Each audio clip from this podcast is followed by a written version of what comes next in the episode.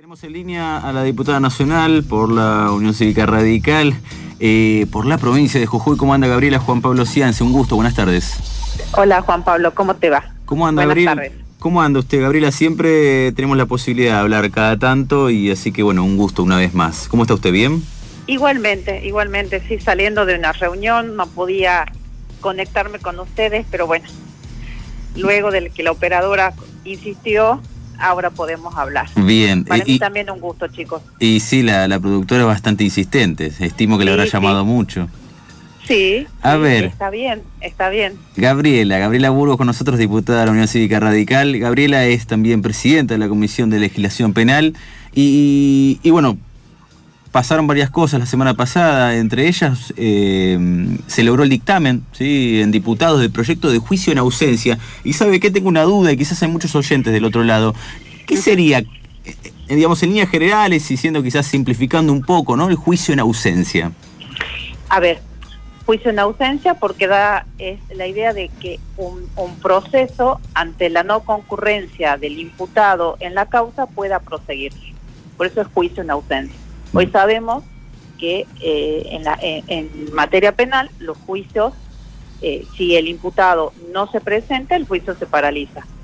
No puede continuarse. Si se abstrae de la justicia, se va y, y está en algún otro lugar donde no se hace presente al mismo, el juicio se paraliza.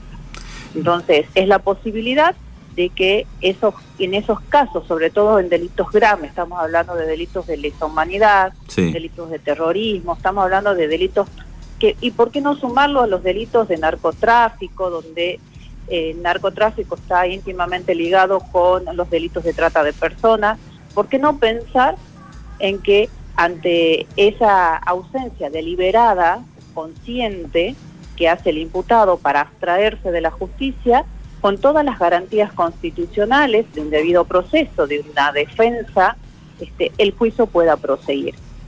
Eh, los tratados internacionales hablan de que hay que ir saldando esos, esos, eh, esos agujeros o esas vallas, vallas que hay dentro de los procesos penales Sí. en donde no se puede continuar justamente por la ausencia eh, del imputado. Y queda una sensación de total impunidad para quienes están del otro lado. ¿sí? Porque Efectivamente. no se puede continuar el, el proceso. Hay varios estados que ya lo tuvieron y que tienen esta herramienta, incluso lo tienen desde eh, otros hace bastantes años atrás, y que bajo ningún aspecto es violatorio, y eso lo, lo dijeron hasta constitucionalistas que fueron, lo podemos seguir discutiendo, pero mira, Juan Pablo, no hay ninguna parte expresamente de la Constitución que diga que los juicios se tienen que hacer con la presencia del imputado. Sí dicen que se tienen que resguardar las garantías Claro, y- proceso. y pero eh, es Gabriela Burgos con nosotros, diputada de la Unión Cívica Radical. eh, y la cuestión de, de la defensa, ¿no? Del, del abogado, ¿no? Eh, Sí. de, de esa parte. ¿Qui- ¿Quién la designaría? ¿El juez? Un abogado defensor Sí. obviamente oficial, pero en aquellos casos, por ejemplo, cuando hay cuando se va a un, a un estado, a otro a otro país donde se solicita previamente la extradición y el país no otorga al- a la Argentina la extradición, hasta pueden nombrar el país que negó la extradición de esa persona, puede nombrar como una especie, además del defensor que le va a nombrar el Estado argentino, además como una especie de vedor para que controle si las instancias procesales eh, y las garantías constitucionales eh, se han complementado eh, eh, a- en, en cada una de las etapas, Bien. con la obligación de que eso sea a través de la videograbación, o sea, que sea filmado Sí. y que el imputado pueda presentarse en cualquier etapa del proceso. A ver, hubo representantes de Argentina Federal y Coalición Cívica que firmaron en disidencia y el kirchnerismo, el kirchnerismo rechazó el proyecto. eh, Sí, eh, ¿Por qué considera que lo rechazaron? Eh, entre ellos, Eh, bueno, el- Ro- el- Rodolfo estaba- Taijad y... la- el diputado Tailade lo, lo expresó, no fundamentó Sí. Dijo que iba a presentar su, su proyecto de disidencia. Él dice que solamente hubo una reunión en mayo del tema, ¿es verdad eso? Hubo una reunión en mayo, es cierto, hubo una reunión en mayo, pero no es un tema nuevo en el Congreso.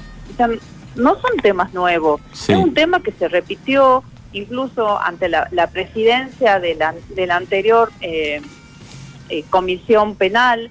Y es un tema que se viene, se viene viendo, se vienen presentando proyectos en esa sintonía.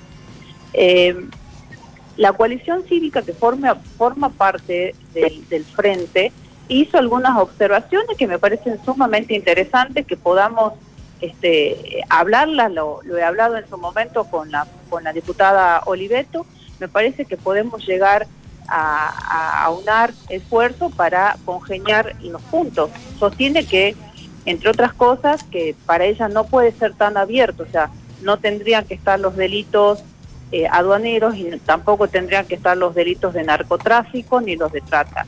Sí, los de lesa humanidad, concretamente los de terrorismo, que son, eh, eh, a, a, al parecer, los que estarían más eh, identificados con lo que es el juicio en ausencia. A ver, la última, Gabriela, como siempre un gusto, Gabriela Burgos con nosotros, diputada de la Unión Cívica Radical. La última es por las elecciones, indudablemente no puedo no hablar con usted y preguntarle, uh -huh. Eh, bueno, está optimista, ¿no? De, cara a, las primarias de, del 11 de agosto. Bueno, estamos viendo mucho en Twitter como usted también eh, está haciendo campaña de alguna forma, ¿no? Con estas publicaciones que tiene eh, Juntos por el Cambio de quizás mostrar las obras, me parece que ha sido uno de los dos elementos. ¿No le parece igual, no obstante, la campaña de Cambiemos un poco agresiva o no comparte conmigo?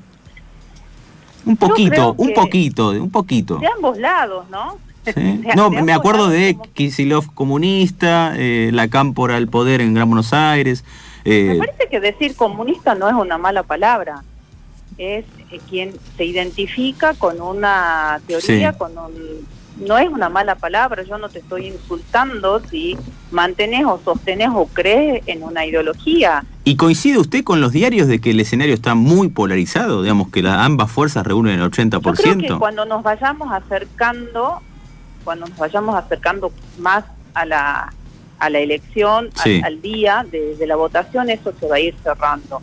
Obviamente que es, es importante estas elecciones porque es continuar con, con, el cambio producido, con todos los debacles y todos los, eh, los errores que se han cometido, pero que se ve cómo la Argentina se ha posicionado a nivel mundial de otra manera, cómo es vista la Argentina a nivel eh, internacional. Sí. Este, y continuar eso o volver al pasado, no hay otra acá, no hay punto medio eh, en esta elección. Por eso es tan importante el modelo que se, que se pregonó, que se votó en 2015 o el modelo del, de antes. Ya lo están diciendo también muchos y tampoco es ser agresivo, sino que quienes son los candidatos eh, en las distintas categorías expresa que haría, sobre todo quien es candidato a presidente, lo que se haría de revisar algunas sentencias y cosas así que tienen que ver, a mi modo, a mi modo humilde de,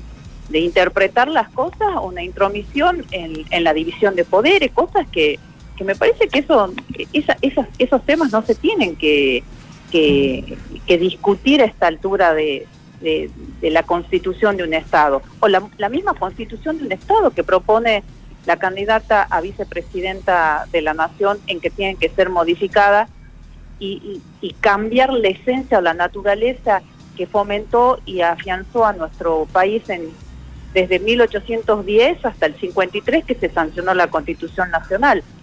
Digo, son cosas importantes las que se están planteando. Un ex eh, ministro de la Corte Suprema de Justicia que eh, dice que hay que pensar los mecanismos para la revisión de las sentencias de quienes están eh, imputados o están transitando procesos judiciales.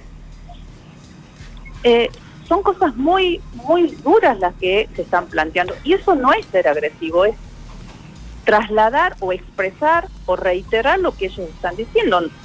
Por, por este lado es mostrar todos los cambios que se han hecho, cambios muy profundos, cambios que significó eh, llevar dignidad a la gente, el hecho de de que haya tantos miles y miles de argentinos que eh, no tenían la posibilidad del acceso al agua, donde no tenían posibilidad de eh, cloacas, donde no tenían caminos.